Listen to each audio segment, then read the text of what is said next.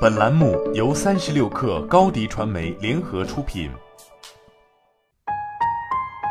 本文来自三十六氪编译组。两年前，我发布了一篇关于不看新闻的文章。自从点击发布按钮那一刻起，我到现在都仍感到不安。我感到不安的原因，是因为在如今的嘈杂世界，建议读者不看新闻并不是明智之举。每天都有无数的坏新闻推送到我们面前。如果不看这些新闻，哪怕是二十四小时或者就一周，就会显得没有责任感。但这也是有问题的。就像阅读电影评论，并不会让你学会如何拍电影一个道理，看新闻和采取政治行动也风马牛不相及。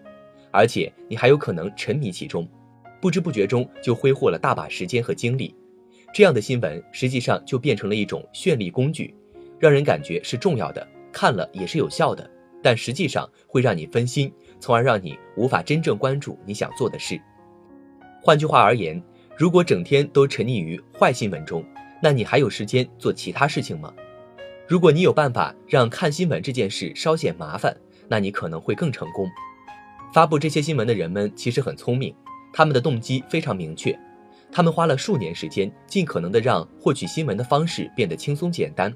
大多数情况下，即便被打扰了，你都会觉得不应该错过这条新闻。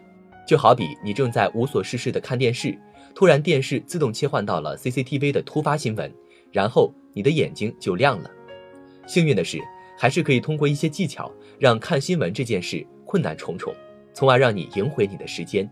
以下这些技巧不需要意志力或自控力，在你设置好后，就可以坐在沙发上往后一靠，享受这些障碍给你带来的空闲时间。关掉所有新闻应用的通知，这一步应该不难。尝试删掉手机上的新闻应用，在主流新闻网站上退出会员账号，把电视中的新闻频道屏蔽掉。不过看新闻还是有必要的，只不过不能一直看。以下这四种慢速看新闻的方法也值得你参考。每周安排一个固定时间登录阅读你最喜欢的新闻站点，关注每日新闻汇总，有不少的新闻站点以及微信公众号都有类似的每日重要新闻一览。看报纸。选择周刊，要找时间来行动，远离无限热点信息流的漩涡。现在就行动起来，总比永远都不行动要好。以上就是本期节目的全部内容，下期见。